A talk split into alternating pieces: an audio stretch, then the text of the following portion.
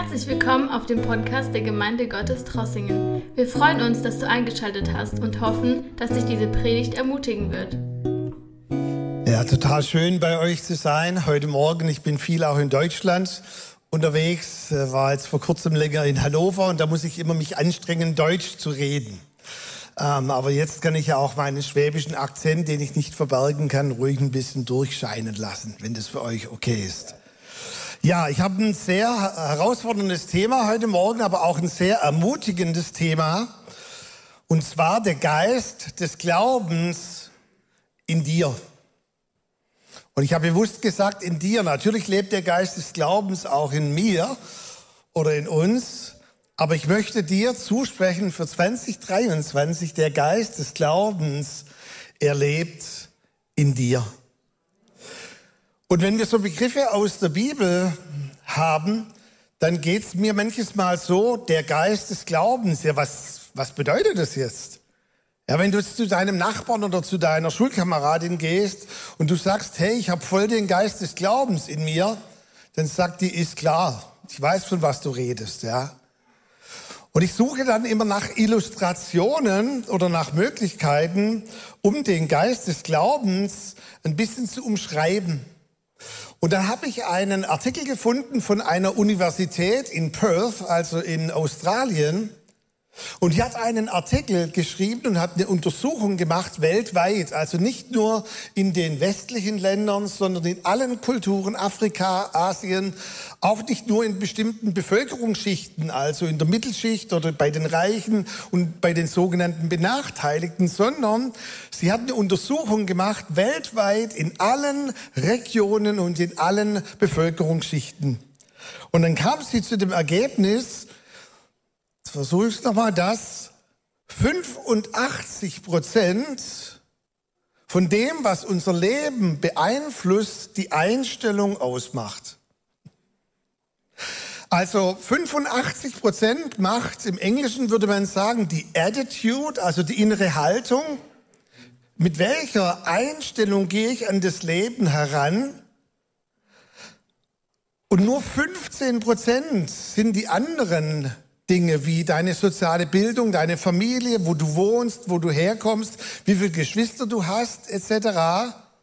Aber 85 Prozent anscheinend macht die innere Einstellung aus. Und jetzt hatte ich was. Das meint die Bibel wahrscheinlich mit dem Geist des Glaubens, eine gute innere Einstellung zu haben. Und dann sprach der Artikel davon, und das fand ich echt krass, es wurde umschrieben mit einer inneren Stärke. Yeah, haben wir durch den Heiligen Geist. Einem gesunden Selbstbewusstsein. Hast du ein gesundes Selbstbewusstsein? Hoffentlich. Und dann sprach der Artikel sogar davon, sich selber zu lieben. Wie geht's wir als Christen? Wir dürfen uns doch nicht selber lieben, oder? Wir müssen uns doch verleugnen. Nein, genau das Gegenteil. Die Bibel sagt, dass wir unseren Nächsten wie lieben sollen? Wie uns selber. Und viele Christen haben Probleme, sich selber zu lieben. Unsere Tochter ist noch nicht verheiratet. Vielleicht geht es jemand im Raum auch so, der so eine kleine Prinzessin noch zu Hause hat. Und ich sage immer, ich gebe unsere Tochter keinem Mann, der sich nicht selbst liebt. Niemals. Never ever. Da lege ich mich zwischen Haustüre hinein und sage, nein, wenn er sich nicht selber lieben kann mit der Liebe, die Gott für ihn hat, wird er immer den Gegenüber benutzen, um Liebe zu bekommen. Aber ich habe meine Frau nicht geheiratet, um von ihr in erster Linie Liebe zu bekommen, sondern um sie zu lieben. Und deshalb müssen wir uns zuallererst lieben mit der Liebe, die Gott für uns hat. Und dann dachte ich wieder, 85 Prozent, das ist für Christen. Er hat uns zuerst geliebt und deshalb lieben wir. Wenn du liebst, um Liebe zu bekommen, hast du ein ganz, ganz, ganz falsches Gottesbild. Johannes, so sagt man, am Ende war es nicht mehr so prickelnd, wenn er gepredigt hat, weil er schon so Richtung 90 ging und er hat ein bisschen gedreht. Und dann hat man gesagt, Johannes, ganz kurz predigen. Wisst ihr, was er gesagt hat? Er stand anscheinend vorne und hat nur noch gesagt, Liebe. Gott liebt. Das ist alles, was er gesagt hat. Hey, inneres Bewusstsein, weil Gott mich liebt. Und dann sprach dieser Artikel noch davon, dass es sogenannte, brauchen wir jetzt gleich die Auslegung, psychosozial gesunde Menschen. Das heißt, dass sie im Miteinander gesund sind, zueinander. Ihr predigt ja gerade auch über Familie, dass wir eine Familie sind, dass wir untereinander Liebe haben, dass wir keine Spannungen haben, dass Generationen miteinander gut auskommen. Also ich habe gedacht, wo ich die Studie gelesen habe, 85 Prozent, es müssen alles Christen sein, die eine gute Einstellung haben, oder? Und dann, ich spanne euch noch ein bisschen auf die Folter, in 2. Korinther 4, Vers 7, dort sagt Paulus, bevor er auf den Geist des Glaubens kommt, das ist jetzt wie Bildzeitungssprache. Wir haben diesen überragenden Schatz. Also es ist was ganz Außergewöhnliches in ganz normalen, irdenen Gefäßen. Also ich bin ein zerbrechlicher Mensch. Wenn nicht, fragt meine Frau und meine Kinder. Ich bin normal, wie es normal nicht geht. Ich habe meine Ängste, ich habe meine Sorgen, ich habe meine Zerbrechlichkeiten. Aber Paulus sagt, in mir wohnt dieser überragende Schatz. Warum? Damit klar wird, dass diese Kraft nicht aus mir selber kommt, sondern sie kommt von ihm. Vielleicht kennt ihr noch das Lied Mariah Carey, diese Diva, die gesungen hat, There's a hero inside of me. Also in mir gibt es keinen Held. Ich bin kein Held. Aber ein ganz großer Held wohnt in mir, Jesus Christus. Diese Kraft kommt nicht von mir. Und deshalb unterscheidet, und da muss ich auch diesem Artikel widersprechen, der Artikel endet natürlich mit positivem Denken. Nee, nee, nee. Es geht nicht um positives Denken. Es geht um eine Kraft, die übernatürlich ist. Es geht um den Heiligen Geist, der in uns wohnt. Und dann schreibt Paulus, und das ist ganz krass, immer die geistliche Kampfführung der Bibel. Und dann sagt Paulus, ich habe Schwierigkeiten, aber ich bin nicht machtlos. Ich bin oft ratlos, aber nie verzweifelt.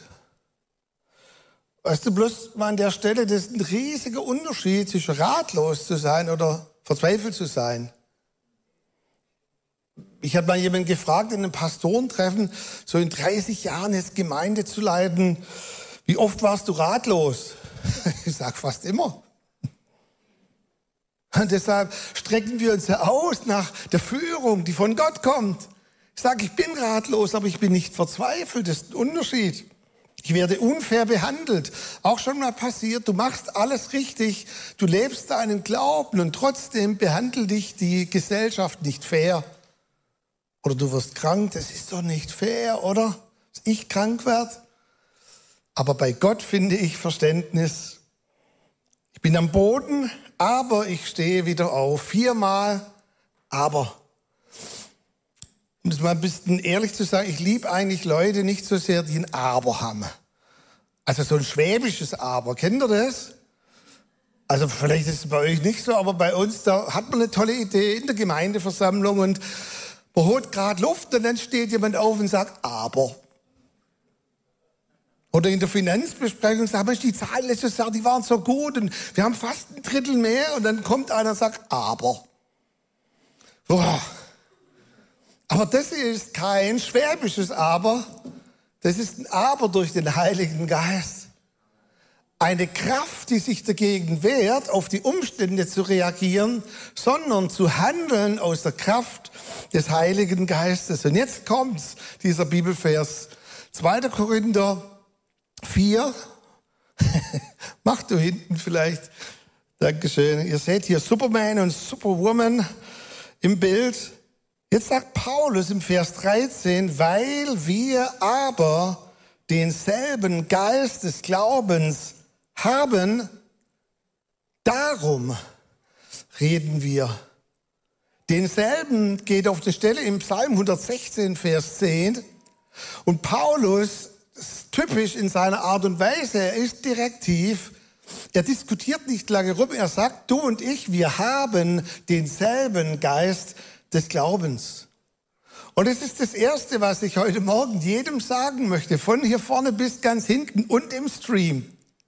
Wenn ich jetzt weiter über den Geist des Glaubens spreche, das geht, das geht, dann geht es nicht darum, dass du dir irgendwie denkst, wie krieg ich bloß den Geist des Glaubens? Jeder in diesem Raum, der wiedergeboren ist durch den Heiligen Geist, er hat den Geist des, des Glaubens. Und zwar denselben. Nicht, der Micha, der hat vielleicht diese Art von Glauben und du hast eine andere. Wir haben alle denselben Geist des Glaubens. Paulus spricht uns das zu. Es ist eine über das Normale hinausgehende Kraft. Und ich weiß, wenn man etwas auch in die Richtung predigt und ein bisschen herausfordernder ist, dass dann der eine oder andere vielleicht denkt, ja, ja, das ist so eine Predigt für die Grundoptimisten, wo das Glas immer halb voll ist. Kennt ihr das? Also vielleicht sogar Wort des Glaubens oder so. Man muss nur lange genug bekennen, dann hat man Glauben. Ich bin von so einem Grundoptimisten so weit weg wie Holland davor, die Weltmeisterschaft im Fußball zu gewinnen. Weißt ihr, Wisst ihr, Thomas, der Zweifler, hat Jesus irgendwann mal Thomas als Zweifler bezeichnet? Doch unfair, was wir machen, Thomas, der Zweifler. Hat nur gesagt, Thomas, was, was, was zweifelst du jetzt gerade in diesem Moment?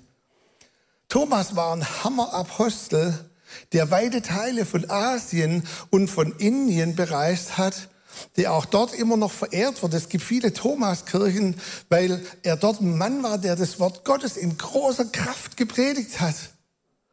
Und als die römische Patrouille ihm verboten hat, von Jesus weiter zu erzählen, da haben sie gesagt, so sagt die Kirchengeschichte, stopp Thomas, hör auf, von diesem Jesus zu reden. Dann hat er gesagt, das mache ich nicht. Dann haben sie gesagt, dann müssen wir dich umbringen. Dann hat er seinen Oberkörper freigemacht und hat gesagt, es ist mir eine Ehre für den Herrn aller Herren zu sterben. Und dann kam eine Lanze von einem Römer und hat ihn anscheinend durchbohrt und er fiel vom Pferd. Sowas macht kein Grundoptimist, der sagt, ich weiß, ich weiß, ich weiß. Sowas macht jemand, bei dem der Geist des Glaubens in ihm lebt. In der Herausforderung des Lebens zeigt sich, ob das alles bla bla bla ist oder ob da mehr ist, ob da wirklich eine Person in dir wohnt. Gerade die nächste Folie bitte. John Wimber, der Gründer und der langjährige Leiter von der Vineyard-Bewegung, hat mich geprägt wie sonst niemand am Anfang so meines Studiums. Ich durfte auf der letzten Konferenz sein, bevor er verstarb. Und John Wimber sagte mal, was wir nur glauben, ist Religion. Was wir aber leben, ist Glaube. Und da geht er eigentlich völlig einher mit dem jüdischen Denken. Der Jude sagt, du kannst über Barmherzigkeit noch so viel wissen. Du kannst alle hebräischen Worte über Barmherzigkeit wissen, alle lateinischen und alle griechischen Worte. Wenn du unbarmherzig bist zu deinem Nachbar oder zu deinem Arbeitskollege, der dich nervt, dann hast du nichts kapiert über Barmherzigkeit. Nur was wir leben, ist Glaube. Und wisst ihr, aber Jesus hat doch gesagt, wir sollen die Leute lehren. Lehrt sie, lehrt sie, lehrt sie. Und ich sage immer, das hat Jesus gar nicht gesagt. Wisst ihr das? Sondern was hat Jesus gesagt? Lehrt sie alles zu halten. Also lehrt die Leute, das auch zu leben, was sie wissen. Es bringt dir gar nichts, wenn du weißt, dass du den Geist des Glaubens hast, du es aber nicht leben kannst. Und deshalb in meinen Predigten gibt es die Anwendung nie am Schluss, sondern immer in der Mitte. Und die kommt nämlich jetzt schon. Ich möchte euch zeigen, wie es aussieht, wenn man den Geist des Glaubens in sich hat und in sich trägt. Eine Hausfrau kam mal zu mir, irgendwelche Hausfrauen unter uns, und sie sagte, Wäscheberge, Wäscheberge, woher kommt meine Hilfe? Ihr kennt wahrscheinlich diesen Psalm, ich schaue auf zu den Bergen, woher kommt meine Hilfe? Und dann sagte sie, Micha, ich muss das jetzt ablesen, es sind meine Anti-USA-Tage. Und ich sagte, was ist das? Und sie sagte, naja, weißt du, USA, die haben Bob Hope, Stevie Wonder und Johnny Cash. Ich habe No Hope, No Wonder und No Cash.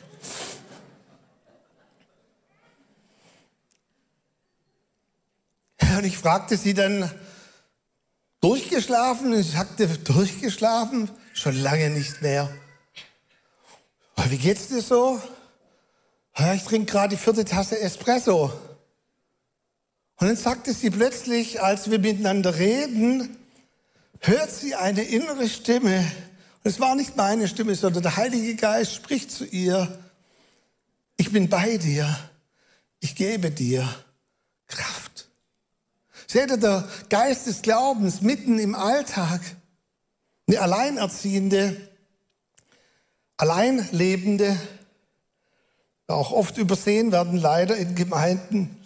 Sie sagte mal, es war Verabschiedung im Büro Freitagabend. Das ist der blanke Horror. Jeder erzählt, was er tut am Wochenende. Sie gehen ins Konzert, sie machen dies und jenes. Auf mich wartet niemand mehr. Meine Katze sogar ist gestorben. Und dann ist sie dort im Büro und sie hat Angst, nach Hause zu gehen, weil da niemand ist. Während alle anderen gehen aus dem Büro und sich freuen, ist sie dort im Büro und sie merkt gar nicht, wie lange sie weint. Und plötzlich hat sie den Eindruck, dass irgendjemand diesen Raum extrem erhitzt hat, weil so eine Hitze da war. Sie hat von oben bis unten angefangen, richtig zu schwitzen.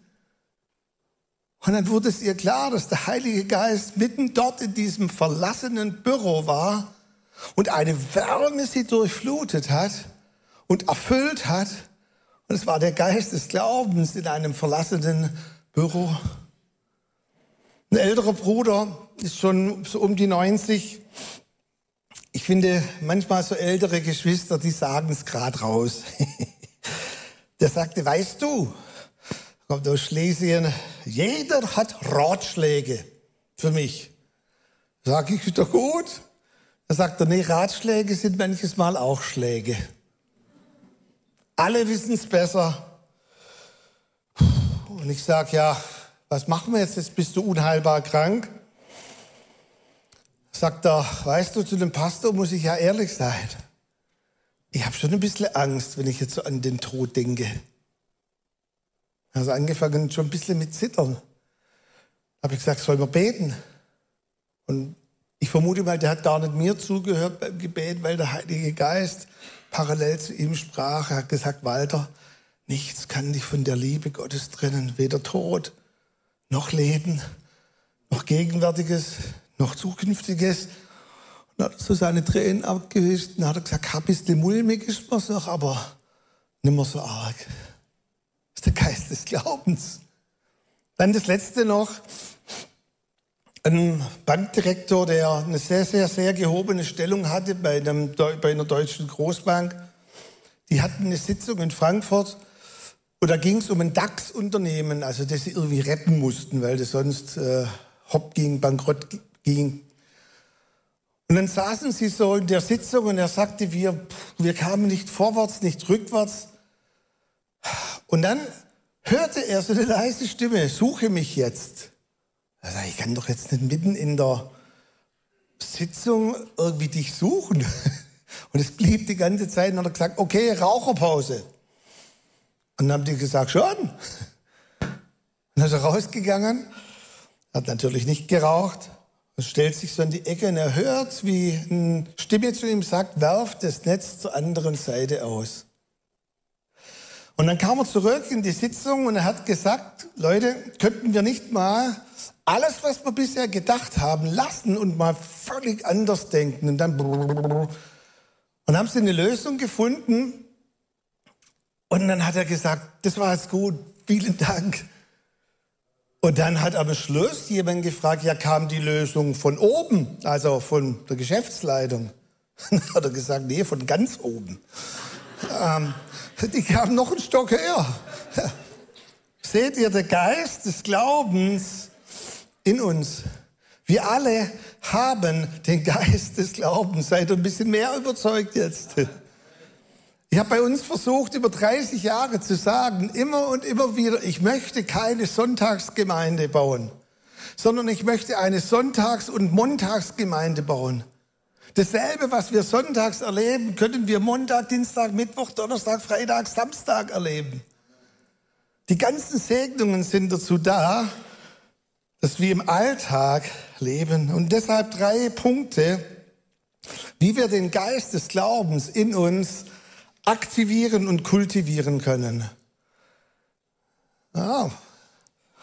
Punkt Nummer eins. Jeder von uns hat ein Maß des Glaubens. Jeder.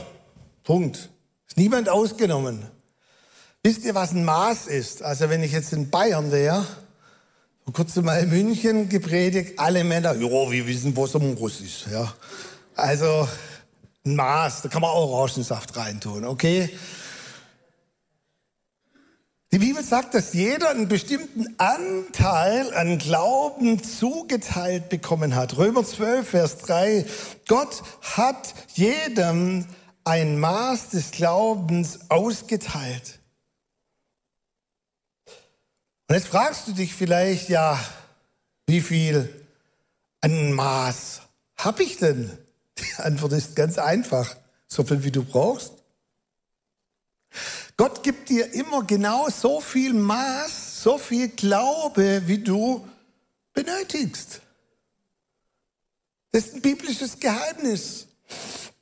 Ich denke, ihr alle kennt Reinhard Bonke noch, unseren Evangelisten, der viel, viel, viel in Afrika bewirkt hat. Und als ich noch ganz jung war, durfte ich mal in so einem Team dabei sein, bei einer Vorbereitung von einer Konferenz. Und dann hat Reinhard gefragt, gibt es auch persönliche Anliegen, so hat er immer gesprochen.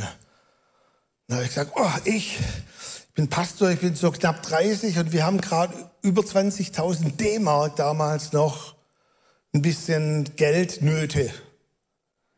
Du, der hat mich nicht mal ernst genommen. Der sagte, schon gut, ich habe zweieinhalb Millionen momentan miese auf dem Konto. Der hat nicht mal für mich gebetet. Und auf der Nachhausefahrt im Auto, da war ich richtig sauer mit Gott, sage ich, Gott, jetzt war ich da auf dem Vorbereitungstreffen. Ich sagte es immer Reinhard Bonke, der betet nicht mal dafür. Und wisst ihr, was der Heilige Geist zu mir sagte? Sagte, Micha, sei froh, dass du nicht für zweieinhalb Millionen glauben musst. Danke, Herr. Ich war so froh. Aber für 20.000 D-Mark, da kannst du glauben. Wirklich?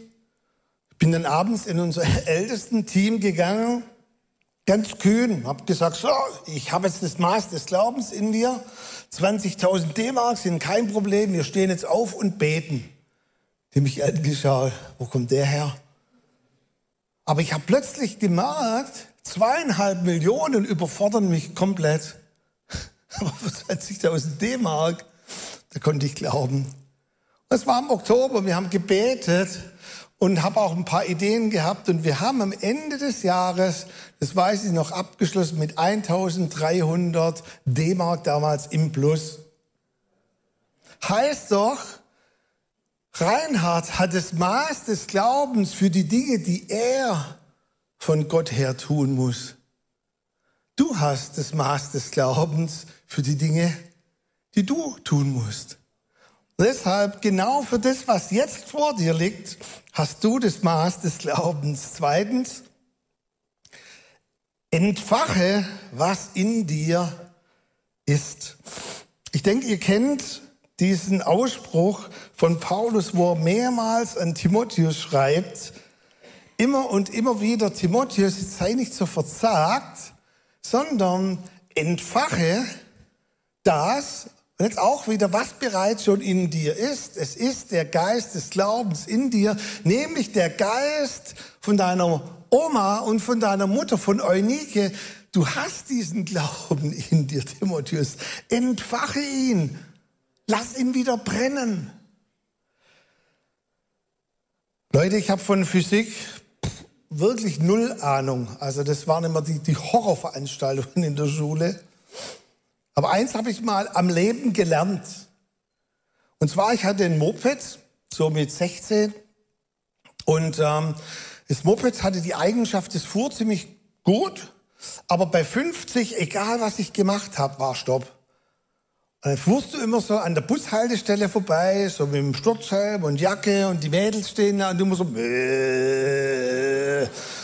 ich dachte immer, Mann, oh Mann, oh Mann, ich würde ein bisschen angeben. Und dann kam mir die Idee, wahrscheinlich liegt es am Benzin. Dann habe ich gedacht, ja, wer kann nur Esso tanken damals? Da muss man Aral tanken. Dann habe ich sogar BP, British Petrol getankt. Die hatten damals auch noch verschiedene Farben, die Benzinstoffe. Aber das Moped fuhr immer 50, egal was ich gemacht habe. Und dann im Physikunterricht sprach der Lehrer plötzlich mal vom Hubra um. Also im Prinzip dein kleines Motorle beim Moped ist zu klein. Hättest du einen größeren Motor, könnte auch mehr Benzin drin brennen. Jetzt habe ich es verstanden, entfache. Solange mein Herz, mein innerer Mensch so klein ist, so beengt, kann der Heilige Geist eben nur so beengt in mir brennen. Wenn aber mein innerer Mensch, mein Herz sich weitet und größer wird, je größer mein Herz wird, desto mehr ein Heiliger Geist kann in mir brennen. Und deshalb sagt hier Paulus, mach dein Herz größer, Timotheus. Zweifle nicht, denk nicht so klein. Es liegt nicht am Heiligen Geist, es liegt an deinem Herz. Lass dein Herz sich ausdehnen und du wirst merken und spüren, boah, wie viel Heiliger Geist in dir brennt. Und hier sagt auch dann Paulus ja, darum reden wir zueinander. Wisst ihr, was wir auch zueinander sagen, wie wir übereinander zueinander sprechen, das dann auch nachher der nächste Punkt hat, viel Auswirkungen auf das, was wie groß letztendlich dein Herz sein wird. Ich glaube, war meine dritte Predigt. Da war ich noch zu schlecht, um in der eigenen Gemeinde zu predigen. Dann durfte ich immer rumreisen in andere Gemeinden. Da war ich in einer ganz kleinen Gemeinde in Weiblingen, weiß ich damals noch. Der Gemeindeleiter war der Bruder Otto von der Volksmission. Ich kam dahin und der war nervöser wie ich. Und ich dachte, oh Mann, oh Mann, ja, gewesen. Und der war noch nervöser. Und dann fragt er mich so kurz vor der Predigt, Micha, dann wie viel die Predigt ist es? Und ich so, äh, meine dritte. Und er so, ja, meinst du, das schaffst du? Leute, das war unheimlich ermutigend. Mein Herz so. Ich habe gepredigt mit einem ganz kleinen Herzelein. Warum? Hätte der gesagt, Micha, hey, das schaffst du. Der Heilige Geist wohnt in dir. Ich traue dir das zu, komm, wir beten noch, dann hätte sich mein Herz aufgepumpt. Und deshalb sagt der Paulus hier, entfache immer wieder, was in dir ist. Und dann die nächste Folie bitte. Und der letzte Punkt, baut euch gegenseitig auf. Epheser 5, 18 bis 19. Ich denke, das ist euch vertraut. Dort heißt es, werdet immer wieder voll Heiligen Geistes. Und zwar immer wieder. Also seid beständig voll Heiligen Geistes. War vor ein paar Monaten mal in der Gemeinde, dann kam am Schluss ein älterer Bruder auf mich zu und sagt, ja, also du warst ja begeistert vom Heiligen Geist und das habe ich auch mal vor über 20 Jahren erlebt. Ich sage, wie vor 20 Jahren erlebt? Ja, so die Geistestaufe. Ja, ich sage, ups, und ich sage, ja, und heute? Was ist heute? Wisst ihr, die Geistestaufe ist cool. Das ist ein Geschenk, das Gott gibt. Aber es ist gar nicht so entscheidend, wann du das erlebt hast und wie du das erlebt hast, sondern entscheidend ist, ob du heute voll Heiligen Geistes bist. Die Frage ist, ob du morgen voll Heiligen Geistes bist. Und deshalb sagt hier Paulus, werdet immer wieder voll Heiligen Geistes. Ein Freund von mir, mit dem ich öfters spazieren laufe, der hat so einen Bienenstamm, also ein Bienenvolk. Und er hat mir mal gesagt, dass es Fächelbienen gibt. Wusstet ihr das? Und zwar, es gibt einige Bienen, die sind nur dazu abgestellt, um die Temperatur zu halten und um die Bienen, die Honig produzieren, um sie anzuspornen. Und macht er diese Bewegung. Du musst dir das so vorstellen, die arbeiten hier alle. Und da gibt es so ein paar Bienen, die fächeln die ganze Zeit. Ich habe gedacht, wie cool wäre das, wenn wir als Geschwister alle Fächelbienen wären. Da macht da vorne jemand Lobpreis, singt am Mikro oder hier eine unserer lieben Schwestern und sie singt und wir alle Halleluja, danke Vater. Ich war gerade in der Gemeinde in Australien, ich habe noch gar nichts gesagt, da haben manche Farbige mir schon zugefächelt. Ich bin nur nach vorne gegangen, Halleluja, danke Herr, segne ihn. Ich sage, sag mal, ich habe noch gar nichts gesagt. Und es wurde immer schlimmer vielleicht eine andere Kultur, aber wenn wir einander Heiligen Geist zufächeln und sagen, hey, Heiliger Geist, komm, wirke, trag ihn durch diese Situation. Wisst ihr, ein Traummann, also alle Frauen, ihr wünscht euch ja einen Traummann im Geheimen, oder? Und ihr Männer eine Traumfrau. Wisst ihr, wodurch die entsteht? Durch dich? Deine Frau ist letztendlich das Resultat von dem, was du über sie aussprichst und umgekehrt. Was wir adressieren, was wir in ihnen anregen. Ich erzähle euch noch, bevor ich dann zur Landebahn komme, eine Familienangelegenheit. Und zwar, wir haben als Familie so ein Spiel, das heißt 3 zu 1. Und zwar, wenn wir auf längeren Autofahrten waren, also sei es Portugal oder wo meine Frau äh, ihre Verwandtschaft herkommt oder Südfrankreich, da fährt man ja so 10, 11 Stunden. Und auch wenn die Kinder größer wurden, sie haben immer gesagt, Papa, Mama, 3 zu 1. Und es bedeutet, reihum haben wir Feedback gegeben. Und die Regel war immer drei positive Dinge und dann ein Verbesserungsvorschlag. Also nicht Deutsch, drei Verbesserungsvorschläge und ein Lob, okay, sondern drei Lob, Zuspruch und dann eine Sache. Und so ging es reihum.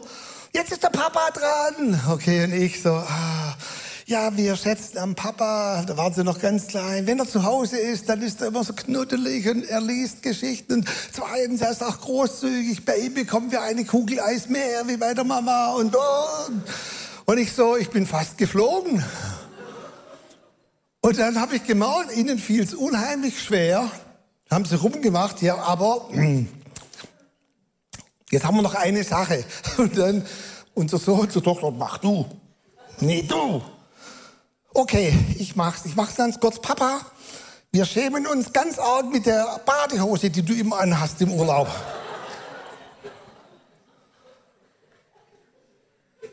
Oh. Okay. Aber wisst ihr, ich konnte es ertragen, weil ich wusste, dass sie mich lieb haben. Versteht ihr? Und deshalb baut euch gegenseitig auf. Und ich habe mir natürlich da eine neue Badehose gekauft. Abschluss. Ihr spürt und ihr merkt, mir ist es wichtig, dass wir den Geist des Glaubens gebrauchen. Wisst ihr, das Gebet der ersten Kirchenväter war immer am Schluss, Heiliger Geist, hilf uns, dass sich unser Glaube nicht nur hier in diesen Kirchen als lebendig erweist, sondern unter der Woche jeden Tag bei uns und mit uns ist. Immer dieses Denken, dieser Geist des Glaubens gehört in den Alltag. Letzte Illustration.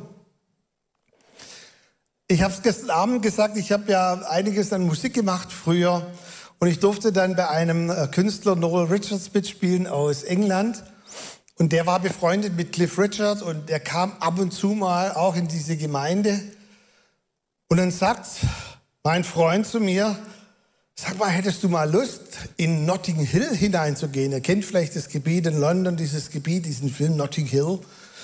Da wohnen nur die Reichen und da hat Häuser, wow, und angelegte Golfplätze. Ich sag, ja, hätte ich eigentlich schon Lust. Sind wir da hingefahren. Und da ist ein riesiges Gatter, das ist völlig umzäunt, aber er kannte den Code am Eingangstor, einen sechsstelligen Code. Und dann ging die Tür auf, wir waren in einer anderen Welt. Und dann fuhren wir, und ich sehe es noch wie heute, am Ende so eine Straße hoch und links war das Haus von Cliff Richards. Der hatte so zwei Löwen am Eingang so in seiner Mauer. Und gegenüber war eine Garage offen und war ein roter Ferrari. Mensch, der hat geblitzt. Und ich bin jetzt nicht so ein Autofan, aber ich habe gedacht, wenn ich schon mal aus der Nähe so ein Ferrari sehe, dann gehe ich mal hin. Und magisch bin ich so dem Ferrari. Den angeschaut und boah, Wahnsinn. Und dann habe ich den Mann kennengelernt, dem der Ferrari und noch viele andere Autos gehörte. Und ich sagte, könntest du wenigstens mal den Motor anmachen? Also ich mal so, so und die ganze Garage wackelt oder so. Das habe ich mir vorgestellt. Und ich werde es gleich übersetzen. Dann sagte dieser Engländer zu mir, oh, this Ferrari is only to look at. Also, Entschuldigung, dieser Ferrari ist nur zum Anschauen. Ich dachte mir, what? Da hat jemand einen Ferrari nur zum Anschauen? Und das ist die Art und Weise, wie der Heilige Geist zu mir spricht, vielleicht zu dir anders. Sagt er, weißt du, Michael, du lächelst über diesen Engländer und der sah wirklich auch noch wie ein Engländer durch und durch aus. Aber jeder von euch, die erfüllt sind mit Heiligem Geist, haben einen Ferrari in ihrer Garage. Und es wird Zeit, dass wir den Motor starten. Es wird Zeit, dass wir den Ferrari gebrauchen, denn ein Ferrari ist zum Fahren da. Der Geist des Glaubens ist zum Leben da. Und ich möchte uns heute Morgen anbieten, und ihr dürft gerne schon nach vorne kommen, auch vom Worship-Team.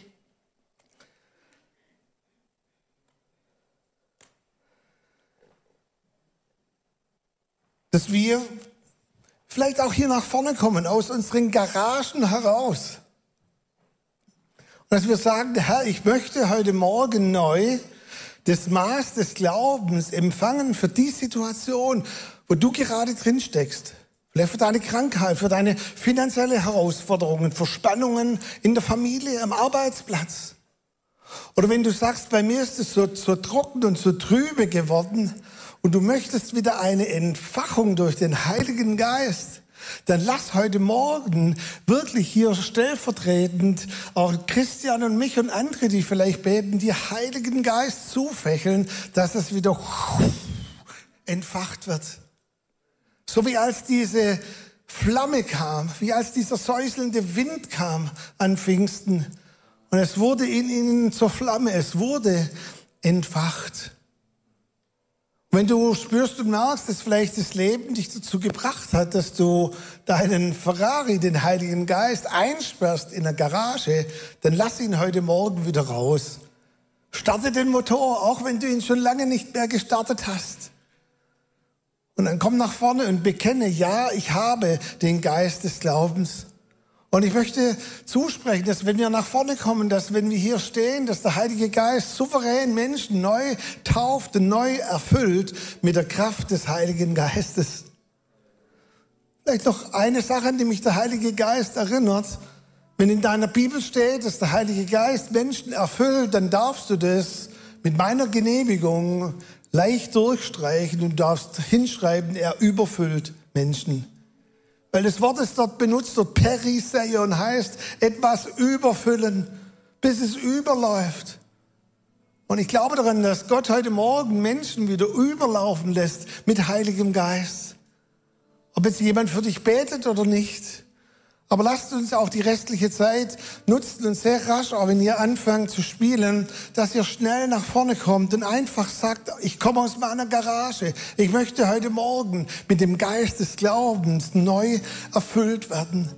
Und dann schauen wir auch sehr achtsam, wie, wo, wann wir Menschen die Hände auflegen, dass ihr mit Heiligem Geist erfüllt werdet. Danke, Herr. Danke, dass du unsere Predigt angehört hast. Wenn dich die Botschaft angesprochen hat, dann teile sie gerne mit deinen Freunden und Bekannten, dass auch sie diese Predigt hören können. Wir wünschen dir Gottes Segen.